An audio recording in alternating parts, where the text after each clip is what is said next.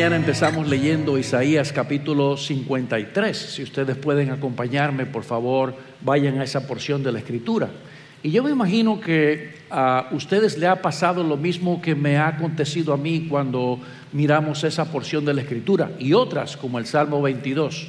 Pero uno se enfrenta a una porción escrita 700 o 750 años antes de que ocurrieran los hechos y uno puede leer a través de esas líneas y ver de una manera tan específica, tan detallada, todas las cosas que nosotros ahora podemos leer de manera muy clara, muy específica en los nuevos en el Nuevo Testamento, de manera particular en los evangelios. Y yo me imagino que a todos nos pasa que nos llenamos de asombro, nos llenamos de emoción leyendo esas páginas. De paso, en esa porción de Isaías 53 que nuestro hermano leyó, hay muchas referencias a la obra que el Señor Jesucristo hizo a favor de nosotros. Dios le llama mi siervo, mi siervo que yo he enviado. Lo he enviado para que haga una obra específica y allí detalla varios aspectos de lo que Él vendría a hacer a favor de todos nosotros. Pero yo quiero concentrarme de manera particular en lo que él expresa en la primera parte del versículo 11. Dice él allí, debido a la angustia de su alma, él lo verá y quedará satisfecho. Terminando toda la expresión, terminando toda la descripción de ese siervo sufriente, dice aquí Isaías, debido a la angustia de su alma, él lo verá y quedará satisfecho. Yo quiero que nos concentremos en esa porción para que reflexionemos en el día de hoy en lo que el Señor Jesucristo hizo a favor de nosotros. Y esa expresión nos enseña tres cosas. La primera de ellas es que la salvación de los creyentes demandaría grandes sufrimientos.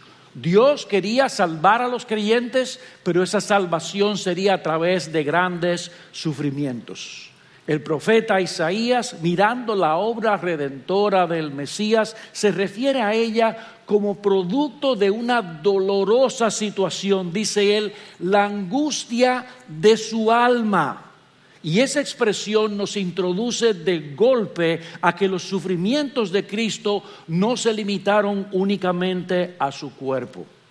Mis amados hermanos, es verdad que cuando Cristo fue apresado tuvo que sufrir dolores físicos tremendos Recordemos que el Mesías fue rechazado delante de su propio cuerpo y tenido por alguien peor que un ladrón y un asesino y llevado a juicio de una forma ilegal según la misma ley judía. Las personas que vivían en su época, los líderes religiosos, se ensañaron en contra de este hombre que hablaba como ningún otro había hablado, que hablaba con una autoridad que los demás no tenían y ellos veían amenazada su propia credibilidad y empezaron a desear matar a este hombre, por lo que diseñaron un plan y lo llevaron a cabo para llevarle a un juicio en el cual de antemano él había sido ya declarado culpable. Y no solamente esto, sino que también lo enviaron a juicio delante del gobernador romano, el gobernador Poncio Pilatos. ¿Para qué? Para que Poncio Pilatos pudiera hacer algo que la ley no les permitía a ellos hacer, y era darle muerte. ¿Y qué pasó en ese juicio? Nosotros sabemos que Pilato terminó convencido de la inocencia del hombre que tenía puesto delante de él. Y convencido de esa inocencia, intentó por todos los medios de librarle de aquella situación. Una de las cosas que él hizo para librarle fue enviarle a que fuera azotado con la ley del azote romano. Y yo no sé cuántos de ustedes han leído acerca de la ley del azote romano, pero la ley del azote romano indicaba que una persona debía ser flagelada, debía ser azotada con un azote hecho con trozos de huesos, de manera que cuando diera en la espalda de la persona, le abriera la espalda, rompiera su espalda, y el Señor Jesucristo tuvo que soportar esa situación y empezar a sangrar profusamente. Los sufrimientos físicos también de Jesús incluyeron el hecho de que en esa situación Él fue vejado y humillado. Recordamos cuando los apóstoles, los, eh, los romanos le pusieron a Él el manto para burlarse de Él, diciéndole, si eres rey, líbrate. Y él fue entonces en ese momento escupido, fue golpeado, se le puso una corona de espinas en su cabeza y fue tenido como una persona cualquiera de quien todos los hombres podían burlarse. Y finalmente, como si esto fuera poco, de modo ilícito y forzoso fue enviado a un madero donde los más increíbles dolores vinieron sobre su cuerpo. Yo no sé cuántos de ustedes han tenido la oportunidad de leer lo que la crucifixión realmente hacía. Pero la crucifixión era una forma diseñada por los romanos para traer el mayor dolor posible sobre la persona que recibía tal tipo de castigo. De hecho, era un castigo que estaba reservado para las personas más crueles y viles de la sociedad. Los romanos no podían ser crucificados porque era algo tan cruel que ellos no permitían que lo recibieran sus propias personas. Pero el Señor Jesucristo fue enviado a ese madero no porque Él fuera culpable, no porque Pilato pensara que Él fuera culpable, sino porque Pilato tenía temor de los hombres con quienes estaba lidiando. Él quería tener hegemonía sobre ellos y en ese sentido, finalmente, como nosotros leemos, se lavó las manos y lo envió a esa muerte. Y allí el Señor Jesucristo fue abierto, con los brazos abiertos, fue puesto sobre un madero, como nosotros acabamos de contar, y traspasaron clavos sus manos. Y los clavos estaban diseñados con el propósito de agarrar los nervios que habían en la mano, de tal manera que cualquier movimiento que la persona tuviera en la cruz causara un agudo dolor. Aquellos que han tenido el síntoma en las muñecas de ese dolor del nervio saben lo que significa tener ese intenso dolor en esa parte del cuerpo. Sus brazos abiertos para que la respiración fuera difícil, sus piernas clavadas una encima de la otra para que no pudiera tener apoyo y entonces él recibir todavía mayor dolor sobre su cuerpo. Su respiración se hacía imposible de llevar a cabo. Él estaba puesto en una situación realmente muy difícil. Dice un autor, uno de los métodos más desgraciados y crueles reservado exclusivamente para los viles criminales, era la crucifixión. Y allí el Señor Jesucristo pasó horas colgados en aquel madero, horas en el cual todo centímetro cúbico de su cuerpo sentía un dolor acuciante, un dolor extremo. Cada movimiento, cada respiración producía ese agudo dolor. Pero ¿saben una cosa, mis hermanos? Aunque todas esas cosas están incluidas en la expresión, el sufrimiento de Cristo, Isaías está llamando nuestra atención a otro aspecto más específico de su obra. Noten nuevamente cómo él le llama a esto aquí. Él nos habla de algo que describe como la angustia, no de su cuerpo, la angustia de su alma. Él está apuntando más específicamente hacia aquellos tormentos que Cristo tuvo que soportar, no tanto en su cuerpo, sino más bien en su alma. La palabra hebrea que se traduce como angustia conlleva esta idea nos habla de un trabajo arduo, como una especie de labor de parto, algo que se incrementa con el paso del tiempo.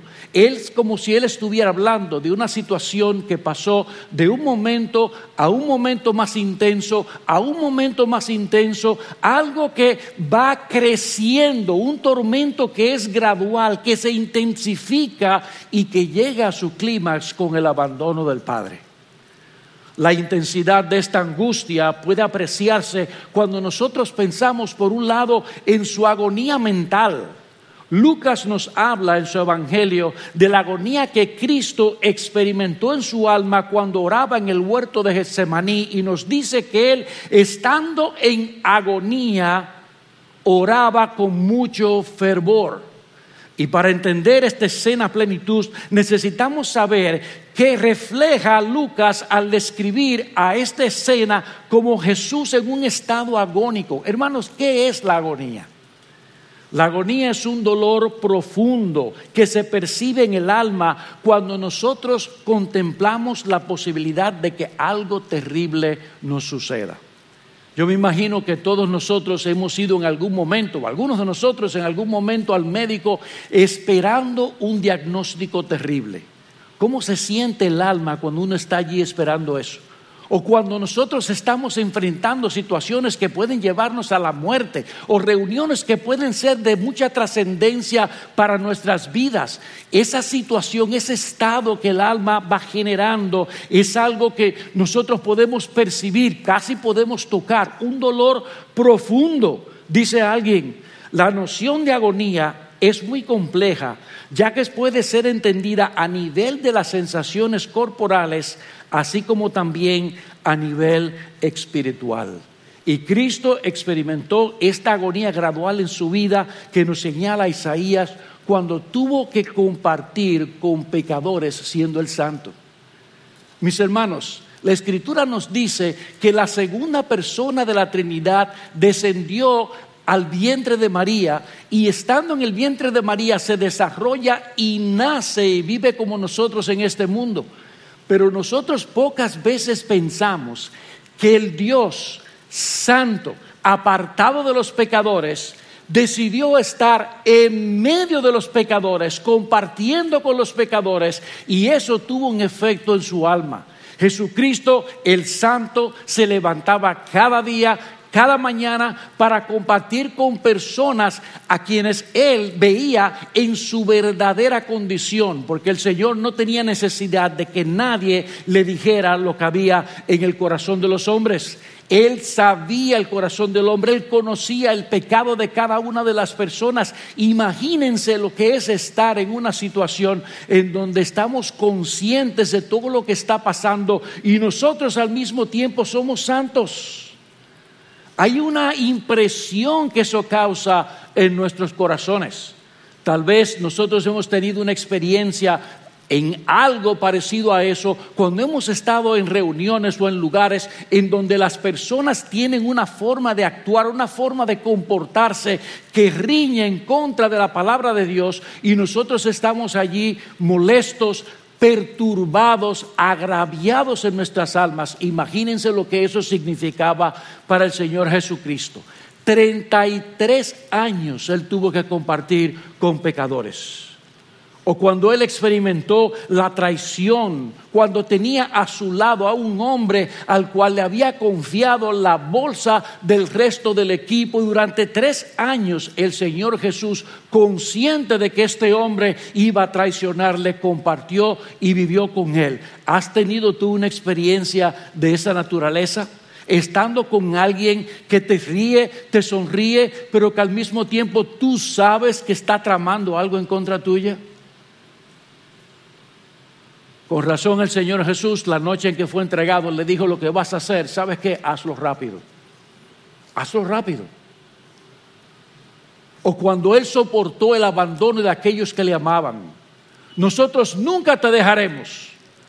Y estando en la cruz, todos se apartaron de Él. Todos se fueron de allí. Finalmente, el Señor experimentó esa angustia cuando tuvo que contemplar con sus ojos y recibir en su cuerpo y en el alma el pecado de todos nosotros. Imagínense eso por un segundo, mis hermanos. El santo, el limpio de ojos, el perfecto, fue revestido con el pecado de todos los que estamos aquí, de todos los que han pasado a través de la historia, todos aquellos a quienes Él ha salvado, todos los que vendrán. Y fue puesto sobre Él, sobre su cuerpo. Y en ese momento Él recibió todo el peso de la ira de Dios. ¿Cuál no sería la angustia que el Señor estaría sintiendo? ¿Qué no habrán producido esas cosas en el corazón y en el alma de Jesucristo? Con razón David dice que su corazón se derritió como cera, mirándolo en el Salmo 22. Él recibió este peso sobre él, él recibió el castigo de la ira de Dios y se derritió como cera.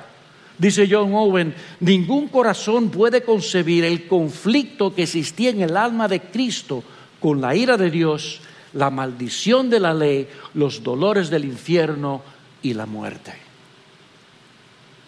Y allí estaba el Señor en el madero, recibiendo. Pero esa agonía se intensificó también en el clamor por ayuda. Nosotros podemos ver al Señor Jesucristo clamando delante de la presencia del Padre. Dice el libro de los Hebreos, Cristo en los días de su carne, habiendo ofrecido oraciones y súplicas con gran clamor y lágrimas al que podía librarle de la muerte fue oído a causa de su temor reverente. Yo quiero llamar la atención de ustedes a dos conjuntos de expresiones que aparecen aquí. Dice, habiendo ofrecido oraciones y súplicas. Y es como si el autor de los Hebreos estuviera tratando de que nosotros nos metiéramos y pudiéramos ir allá como en una cámara a mirar al Señor Jesucristo. Él no estaba simplemente orando, él estaba orando y clamando, orando y suplicando, pidiéndole a Dios. Y no una sola vez, sino muchas veces. ¿Y cómo lo hacía? Dice, con gran clamor y lágrimas. Hermanos, la mayoría de nuestras oraciones no son así. La mayoría de nuestras oraciones son oraciones regulares, sencillas, rápidas, pero Cristo estaba intercediendo continuamente delante del Padre, entendiendo el trabajo, la misión que el Padre le había dado y cada noche probablemente iba delante de la presencia del Padre cada vez con mayor intensidad, cada vez con mayor intensidad, mientras él percibía que aquel día se estaba acercando hasta que llegó al huerto de Getsemaní oraciones y súplicas diciendo, Padre, yo sé para qué estoy aquí, yo sé para qué tú me has enviado, yo conozco, yo vine aquí de manera voluntaria. Padre, pero si es posible que pase de mí esta copa, si es posible que no sea así, pero no se haga mi voluntad sino la tuya. Pero hermanos, imaginen lo que eso estaba causando en el alma de Jesús, que lo llevaba a interceder con llanto, con oraciones, súplicas, lo llevaba a interceder con gran clamor y con lágrimas. Su alma estaba prensada, su alma estaba oprimida.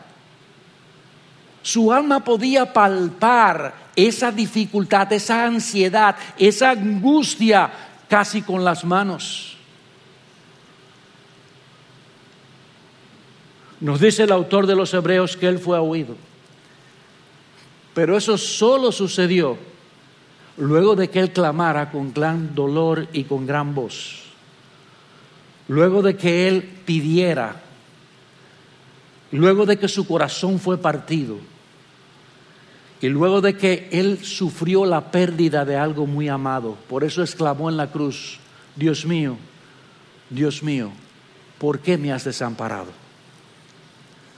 Nosotros, hermanos, jamás podremos comprender lo que el Señor tuvo que experimentar para cargar nuestros pecados. Pero una cosa podemos saber, que cuando Él estuvo en el madero, el sentido del amor del Padre que él había disfrutado desde la eternidad pasada, el consuelo de la presencia de Dios el Padre, el gozo y la comunión íntima con Dios que él había disfrutado desde la eternidad pasada, no estaban presentes por causa de nuestros pecados que en ese momento él estaba llevando sobre sí.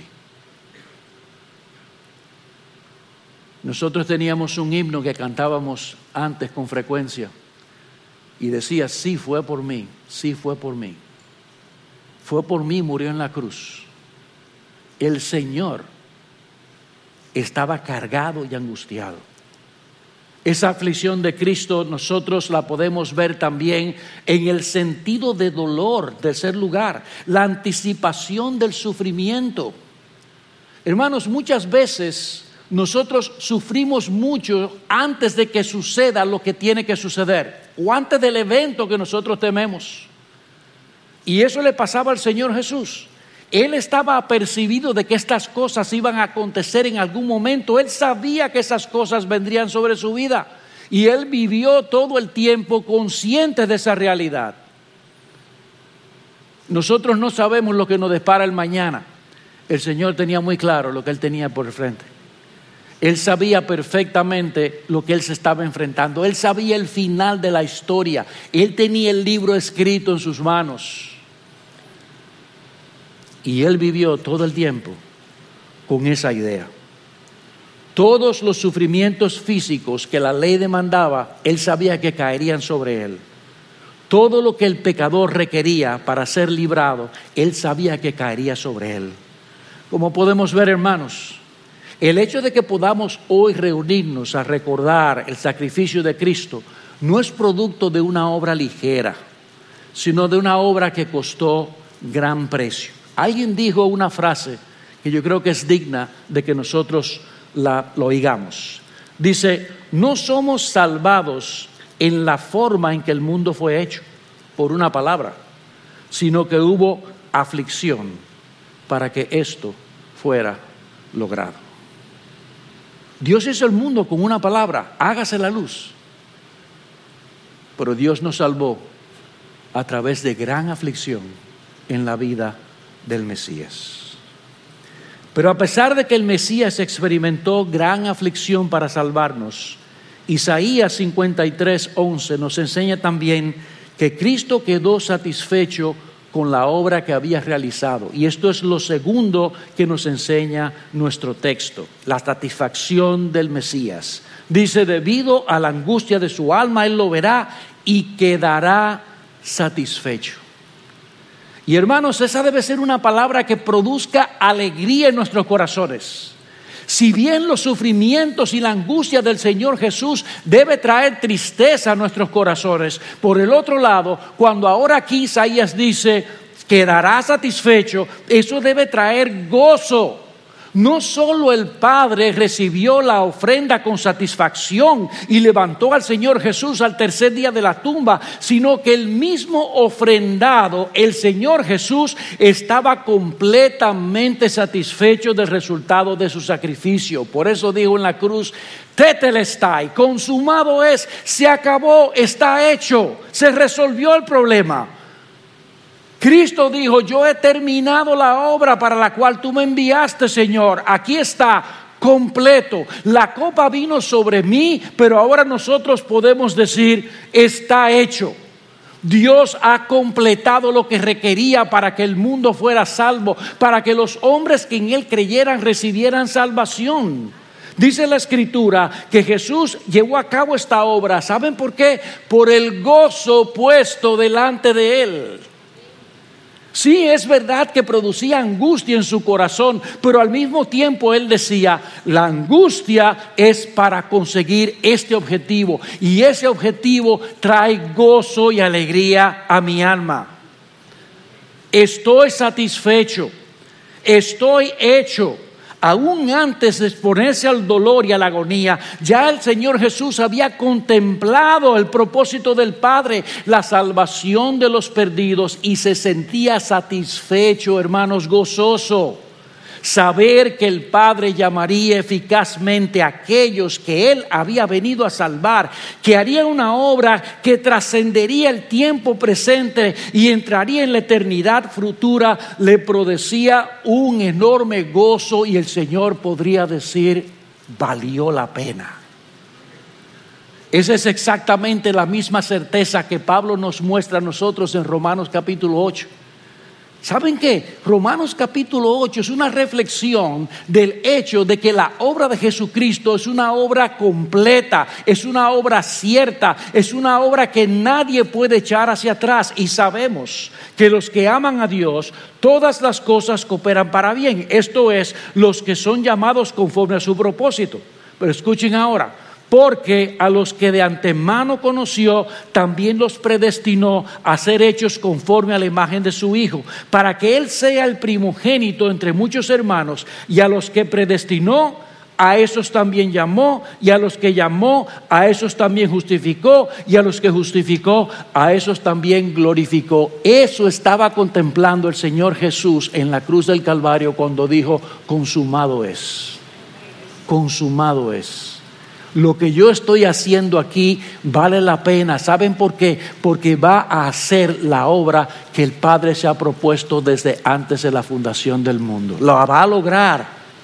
Por eso nos escribe a nosotros Isaías diciéndonos que nosotros encontramos certeza en su fruto de aflicción. Certeza, dice, Él lo verá.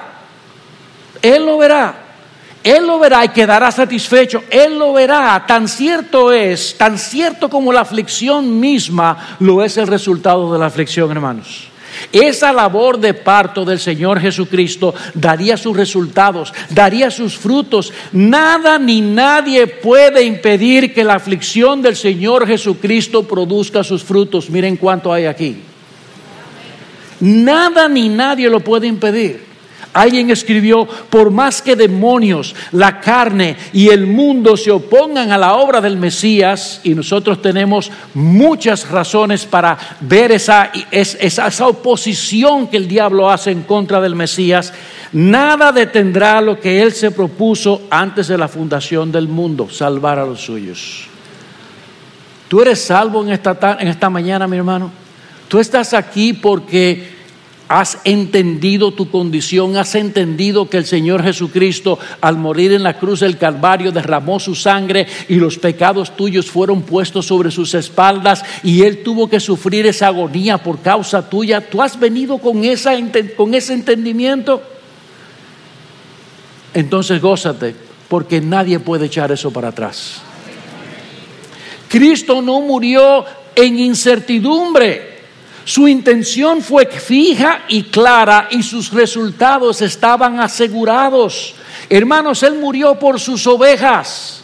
Dice Juan capítulo 10, yo soy el buen pastor y conozco mis ovejas y las mías me conocen. De igual manera que el Padre me conoce, yo conozco al Padre y doy mi vida por mis ovejas. El Señor Jesucristo tenía esas ovejas puestas en su mente. El Señor Jesucristo tenía un acta de decretos en las manos. Él tenía un listado con el nombre de cada una de sus ovejas cuando fue a la cruz del Calvario. El Señor Jesucristo vino específicamente para salvar a su iglesia, dice Efesios 5:26, que Él se entregó para que, para santificarla. No se entregó para hacer posible que se santificara, la entregó para santificarla. El Señor Jesucristo vio su obra completa. Él se entregó para que su pueblo fuera salvo. Él salvará a su pueblo de sus pecados. Y mis hermanos, nosotros tenemos delante de nosotros hoy los elementos del pan y del fruto de la vid, elementos que nos hablan, que nos dicen que el Señor Jesucristo vino a este mundo que se enfrentó a la angustia de las dificultades del alma, a la angustia de las dificultades físicas, que murió, que consumó la obra y que nosotros ahora podemos disfrutar de esa obra aquí y en toda la eternidad con toda tranquilidad y con toda certeza. Nuestra salvación está firme y asegurada, mis hermanos, por los sufrimientos del Mesías. Ese siervo sufriente que proyectó Isaías, que lo trajo delante de nuestros ojos, Él sufrió para que nosotros no tengamos que sufrir. Él sufrió para que nosotros recibiéramos bendición. Pero esta realidad debe movernos a nosotros a por lo menos dos cosas breves que quiero compartir con ustedes. En primer lugar, mis hermanos, no tomemos el pecado como una cosa ligera. No tomes cualquier pecado como una cosa ligera. ¿Saben una cosa, mis hermanos? Si en este mundo algo que no es posible, nadie hubiese pecado en absolutamente ninguna manera, pero uno solo de todos los seres humanos hubiera tenido un mal pensamiento, todo lo que el Señor Jesucristo pasó, lo hubiera tenido que pasar como quiera. Dios no mira el grado del pecado o la cantidad de pecados. Dios mira que su criatura ha desobedecido su ley y que esa desobediencia requiere todo el peso de la ley, toda la demanda de la ley. Y el Señor Jesucristo dijo, no Padre, por estas personas que están aquí, pónmelo a mí encima.